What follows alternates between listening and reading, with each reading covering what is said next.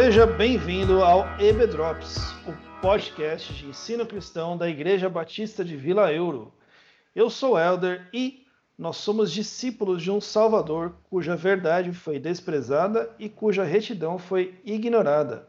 Porém, ele não abriu mão nem de uma e nem de outra. Oi, pessoal, aqui é a Tog e eu queria lembrar a vocês que quem nada promete, nada deve. Grave essa frase, hein? Olá, pessoal, aqui é o Adelson e eu quero lembrar para vocês que é impossível ser resgatado por Jesus sem aceitar o seu governo.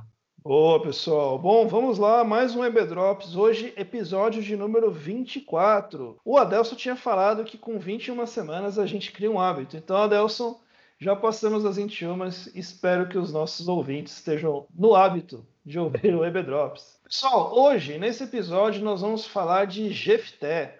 Né? Estamos aqui no sexto episódio, passamos aí da metade do caminho do nosso da nossa série sobre juízes e vamos falar hoje sobre Jefté. Jefté já entra numa fase onde o negócio está cada vez pior, né? como a gente vem acompanhando aí toda a, a, sequência dos juízes, toda a degringolada cada vez pior do povo de Israel. Aqui em Jefté o negócio fica realmente feio.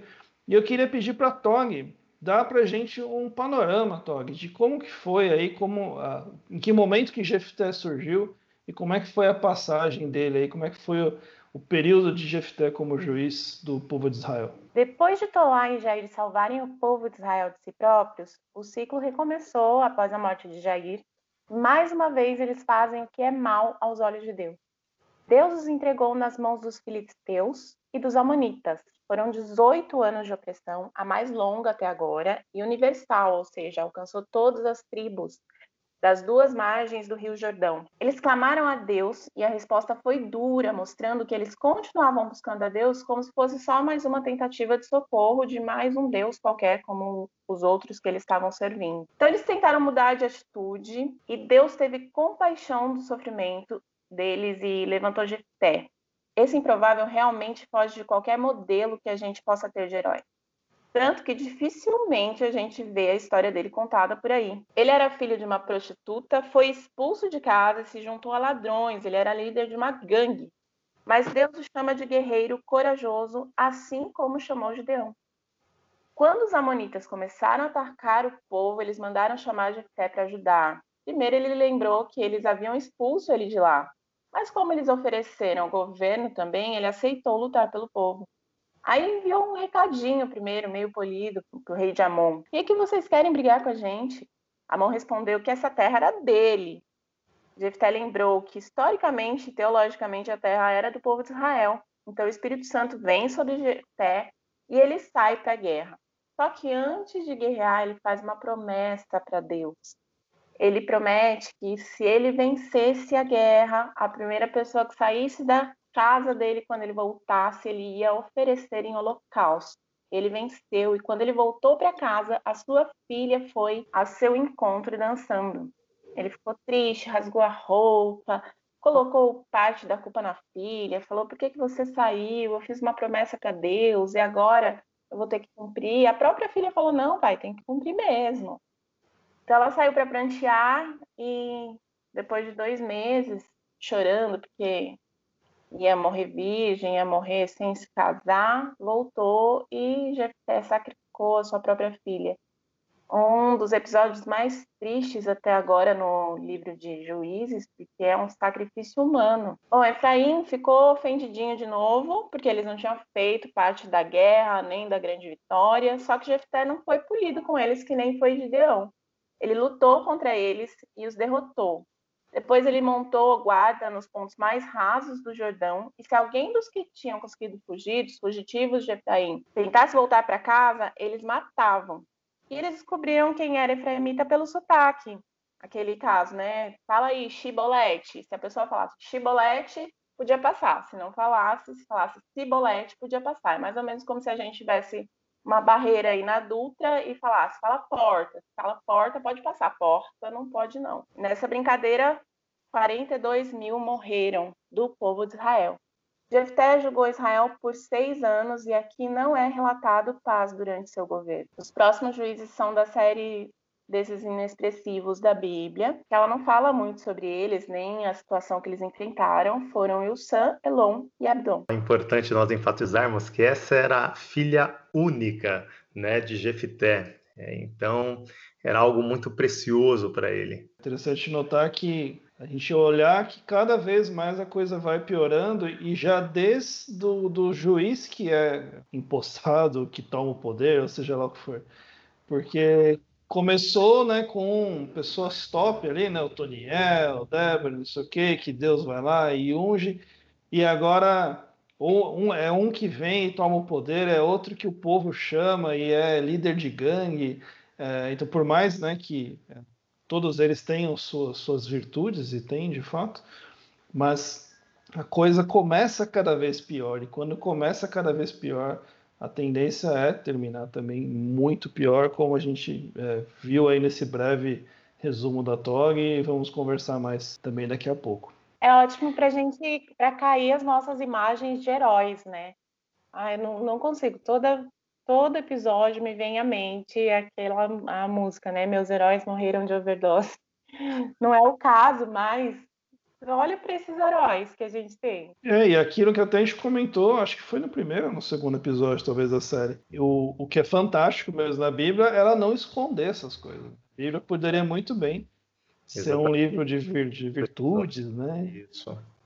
É, de grandes heróis, de não sei o que, coisa bonita.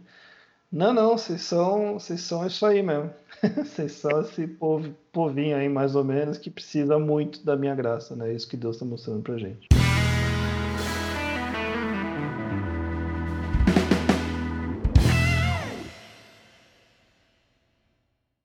E aí é um, é um período de muita é, opressão, realmente, um período de guerra, e aí o povo vai é, e clama a Deus. Né? O povo ali se lembra né, e clama a Deus. Mas é um momento muito curioso onde Deus vira e fala assim: Olha, não os livrarei mais. E eu queria perguntar para o Adelso: Adelso, como assim, cara? Deus não vai livrar o povo? Que que, que tá acontecendo, cara? Que, que, que, que rolou que Deus vira pro povo e fala que não vai livrar ele? Depois de 18 anos de opressão, né, na mão dos amonitas ali, o povo pega, clama ao Senhor e falando: Olha, Deus, nós pecamos contra ti, estamos cultuando os balins e nós pedimos perdão ao Senhor. E Deus manda justamente um terrível aviso ao seu povo não os livrarei mais. Isso está lá no verso 13.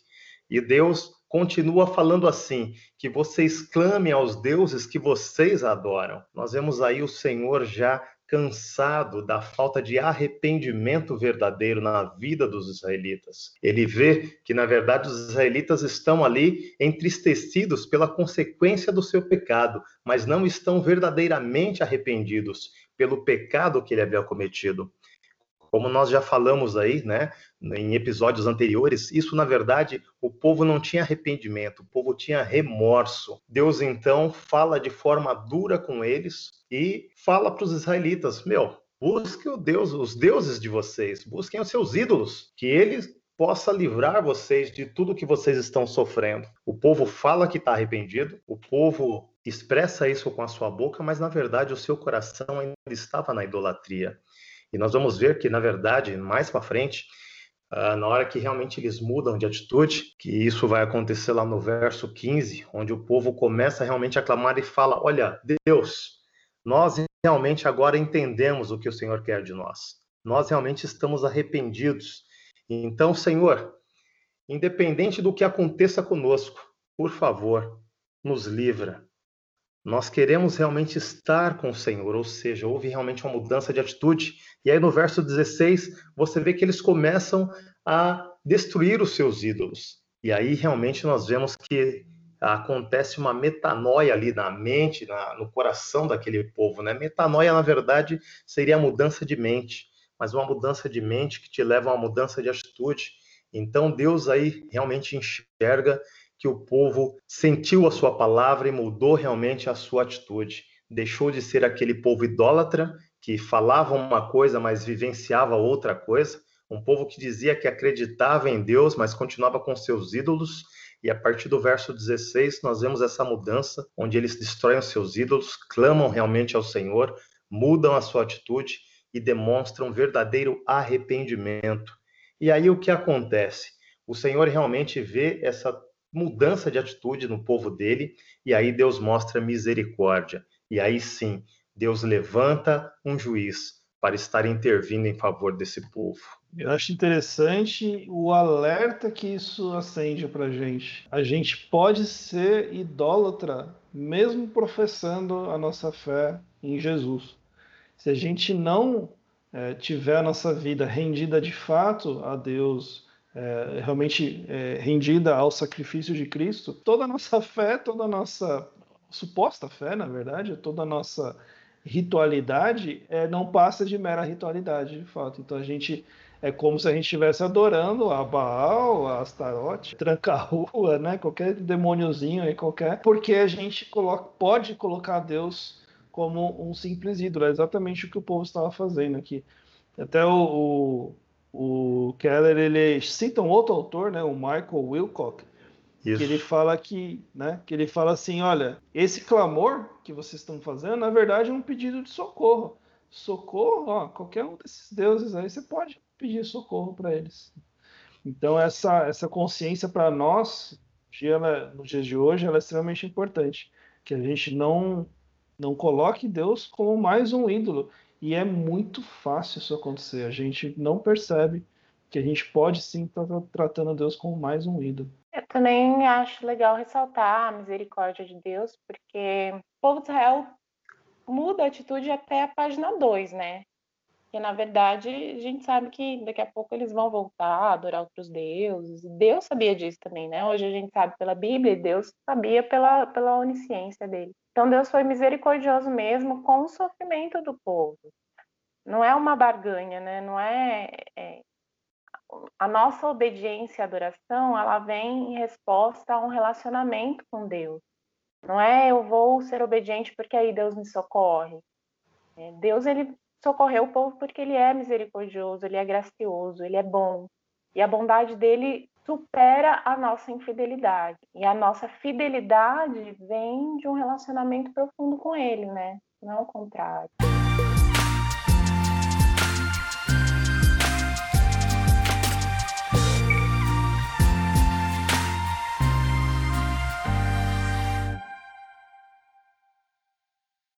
E aí, pessoal, a gente chega num ponto onde, de fato, Jefté aceita ser o juiz do povo, aceita liderar o povo nessa guerra, nessa guerra que estava ali é, contra um povo muito poderoso, que eram os Amonitas. E é interessante que a primeira, a primeira atitude de Jefté, e até o Tim Keller coloca no livro aqui, que ele escreve a pena antes da espada, né? a pena de escrever, né? a escrita, né? No, no nossos dias seria a caneta, né? Caneta antes da espada, antes do fuzil, sei lá. E, e é interessante porque a primeira atitude de Jefté é tentar conversar. Ele não, ele não vai e monta um plano de guerra, não monta, pelo menos é o que é relatado no texto, não né, faz toda uma estratégia, como é que vai fazer, como é que vai fazer assim, não, eu vou conversar com o rei dos Amonitas, eu vou tentar argumentar. E ele, o que, o que ele faz ali com o rei de Amon, ele é, coloca três argumentos, né? ele vai por três vertentes para mostrar para o rei de Amon por que, que não faz sentido aquela luta por aquela terra. Né? Porque ele fala o seguinte: olha, o primeiro, o primeiro argumento que Jefté usa é um argumento histórico. Então ele chega ali para o rei dos Amonitas e fala assim: olha, tem uma questão histórica aqui nesse, nessa terra. Porque lá atrás, antes de nós todos estarmos aqui nessa, nessa peleja, Israel tinha ganhado essa terra aqui numa batalha, numa guerra. A gente conquistou de fato essa, essa terra. Então, assim, não tem por que a gente brigar por isso, porque Israel é dona, ela adquiriu isso por um, conquista de fato. Né? Não, não foi nada que roubou, que ocupou, que usurpou, etc. Não, a gente conquistou o segundo argumento que Jefté usa é um argumento teológico. E aqui ele, ele é bem estratégico, porque é, ele fala assim: olha, realmente Deus, os deuses de Israel, entregou essa terra nas, nas mãos de Israel. E, então imagina você, rei de Amon, se fosse o seu Deus, né? o Deus de, de, dos Amonitas era chamado, chamado de Camus. Imagina se fosse o seu Deus que tivesse dado essa vitória. Né? Você também não entenderia que essa terra seria sua. E aí ele está usando as premissas do próprio povo. Ele está fazendo como se ele fosse, estivesse sendo empático né, com o povo de Amon. Então, se colocando no lugar deles e trazendo eles, chamando eles para se colocar no lugar de Israel também. Trazendo a questão religiosa, que era muito forte também para aquele povo. E o terceiro argumento que ele usa, a terceira abordagem, é o precedente legal, que ele fala o seguinte: olha, não, não, vocês nunca, nunca vieram aqui reclamar essa terra. Durante todo esse tempo que a gente está aqui, vocês nunca vieram e falaram assim: olha, essa terra é minha, vocês não têm direito. Por que só agora? Né? Então é que aí eu, eu chamo de precedente legal, né? Então ele vai por três vertentes de forma muito habilidosa é, com certeza sabendo ali muita coisa do jogo político e do jogo jurídico até, e de um cara que, como a gente viu aí no resumo da TOG, é um cara que era um gangster, né? era um líder de gangue, era um arruaceiro, sei lá. Mas você vê que, na verdade, ele tinha assim, muito mais preparo do que a gente lê né, numa primeira olhada. Então, isso mostra muito que existia um motivo maior, motivos maiores para que o povo de Israel chegasse até Jefté e chamasse ele para para que liderasse o povo nessa guerra. E aí o que acontece né, nisso? Então ele vai, faz toda essa argumentação com o rei de Amon e o rei de Amon simplesmente ignora. Né? Ele não, ele não recua, ele não responde. Né? O texto fala que ele nem sequer responde. E aí o que, que fica na gente? Fala assim, poxa, é, Jefté perdeu tempo. Né? Jefté tentou, foi lá e, poxa, devia ter ido para o pau logo de cara, devia ter né, já feito estratégia de guerra, que na verdade a guerra aconteceu de fato. Mas aí o, ensinamento que a gente pega desse trecho é bem daquela frase que eu, que eu usei aqui no começo, né, na, na abertura do episódio, que fala o seguinte: ó, nós somos discípulos de um Salvador cuja verdade foi desprezada e cuja retidão foi ignorada.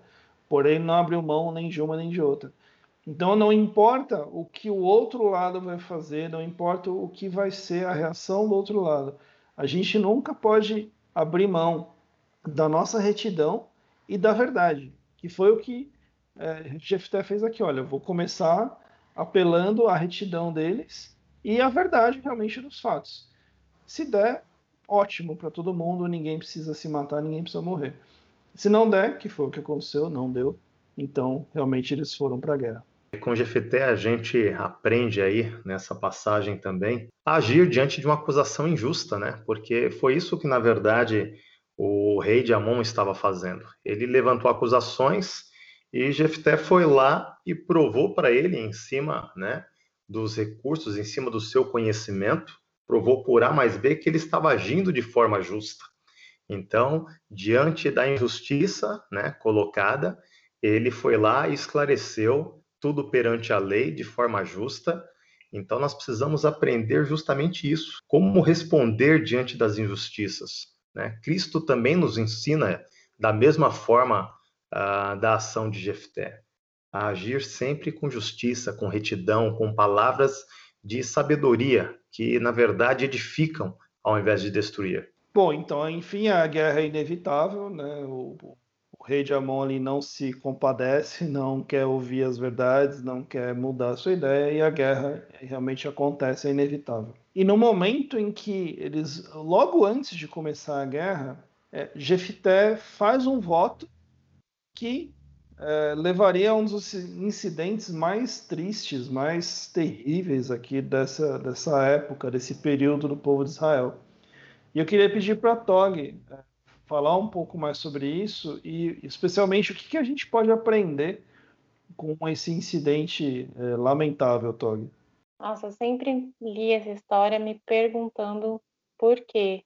É, foi muito bom estudar um pouco mais esse, esse capítulo. Por que, que ele fez esse voto? Porque Deus já tinha levantado ele, ele já estava, o Espírito de Deus estava sobre ele, ele tinha, Deus não requeria nada dele. E a gente sabe que lá em Deuteronômio 12, 31, está especificado que Deus ele não requer sacrifício humano. E mesmo assim ele faz esse voto para Deus.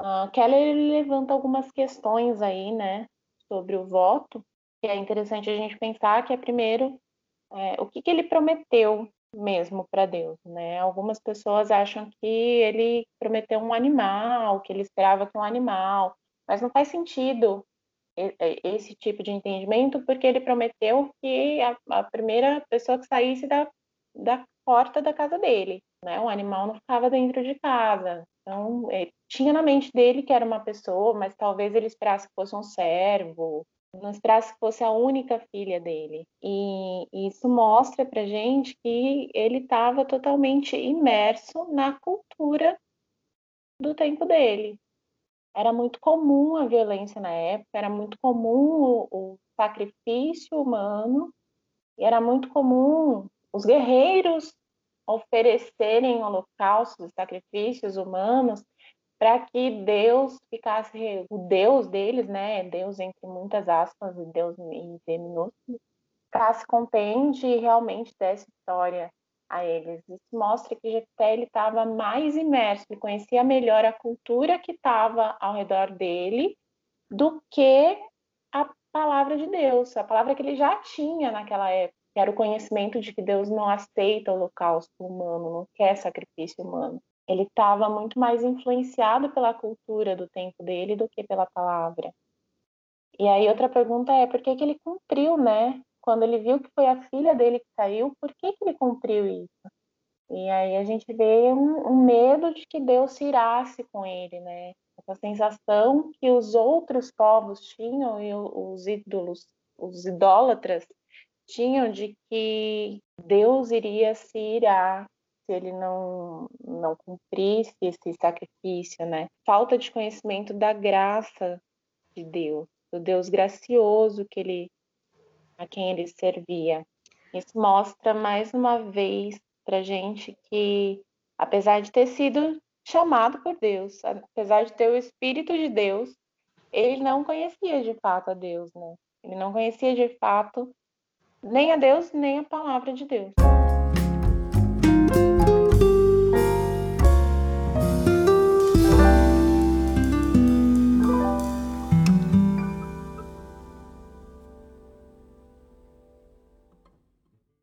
Isso deixa bem, bem claro o que a gente falou no começo, né? De que quando Deus se recusa a atender o primeiro clamor do povo, é porque de fato Deus, o povo estava tratando a Deus apenas como mais um dos seus ídolos. E essa essa mentalidade de Jefté deixa isso muito claro, quanto que eles olham para Deus apenas como mais um dos muitos ídolos que existiam ali. Né? E o povo ao redor é, agia de forma a controlar os seus deuses, né? Os, os outros deuses, né? Os ídolos que existiam, eles eram controláveis, assim, né? É, através de sacrifícios, de holocaustos, de promessas. E ele trouxe isso para ele, achou que, que ele podia ou que deveria controlar Deus. E aí eu penso em como a gente faz isso hoje, o quanto das nossas promessas não mostram que a gente está querendo, na verdade, controlar Deus. O quanto a gente não quer barganhar com Deus. Quanto a gente não acha que Deus ele está requerendo de nós algo além do relacionamento. Legal, gente. E caminhando para o final, é, eu queria que a gente encerrasse comentando um, um, último e outro lamentável incidente né, que aconteceu aqui com o Jefté, que foi o, o desentendimento que ele teve ali com o povo de Efraim, né? Então, semelhante ao que aconteceu ali nos tempos de Gideão, o povo de Efraim foi lá e ficou bravo, ficou enciumado, porque né, eles não, não participaram ali dos louros da vitória, né? Eles não foram envolvidos ali no conflito para derrotar os amonitas. Jefté, ele até justifica a posição dele, né? Se a gente olhar no, ali no capítulo 12, versos 2 e 3, parecido com o que ele tinha feito né, com o rei dos Amonitas, mas ao invés de aguardar ali uma resposta, tal, ele já foi juntou ali o povo de Gileade e foi para o conflito, né? Foi, foi para os finalmente ali contra o povo de Efraim. E naquele dia é, eles mataram 42 mil pessoas do povo de Efraim. Então, é o povo de Deus matando o próprio povo de Deus de novo. E aí marca algo que o, que o próprio Adelso comentou lá no começo, que é o seguinte, que Jefté não, não se tem no texto nada falando de que tenha havido paz durante o tempo de Jefté. E o grande selo do, do, né, do reinado ali, do, do, período de julgamento de Jefté, foi o derramamento de sangue do próprio povo de Deus ali é, nesse incidente. Quanto, quanto a gente não tem visto muitas vezes, né? Igrejas se desfazendo por contendas tão bobas, né? Irmãos brigando ministerialmente, e, de certa forma, um matando o outro, muitas vezes, com palavras, com ações, com atitudes que não glorificam a Deus, que não testemunham do evangelho da graça que o nosso Deus nos ensina. Hoje em dia você vê que é muito mais fácil, às vezes, as pessoas uh, dividirem a igreja e montarem duas do que resolverem um pequeno problema, um pequeno conflito. E Deus, na verdade, não nos chama para isso. Deus nos chama sempre para edificação, para comunhão, não destruindo pessoas, mas edificando a vida de todos aqueles que estão à nossa volta. Essa situação também revela bastante coração, né? Porque o povo de Efraim, eles já estavam assim, eles se sentiam meio que os líderes, eles estavam desde o, né, da batalha de Gideão, falando, ah, por que, que não chamou a gente, tal, porque eles eram uma tribo forte, e, e aí a gente olha onde estava o coração deles mesmo, né? O que, que, a gente quer quando a gente quer aparecer ou ser lembrado, ser exaltado? Não estava Deus, né? Tava a reputação, talvez, ou a vitória, ou querer uma posição. Acho que isso revela bastante o coração do povo e ajuda também a gente a refletir sobre o nosso coração.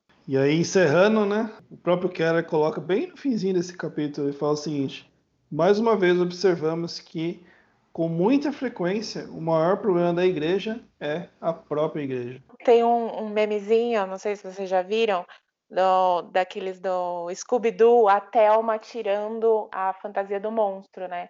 E aí tá escrito assim: quando eu descubro quem é o grande causador dos meus problemas. Aí ela tirando a fantasia do monstro e é ela que tá debaixo da fantasia. Então, beleza, pessoal. É isso. Terminamos mais um episódio do Ebedrops. E semana que vem, não esqueçam, estaremos falando sobre Sansão. Provavelmente o juiz mais famoso de todos, aqueles que tem até filme no cinema, que tem livro, que tem gibi né, que muita criança quer ser o Sansão porque quer ser forte.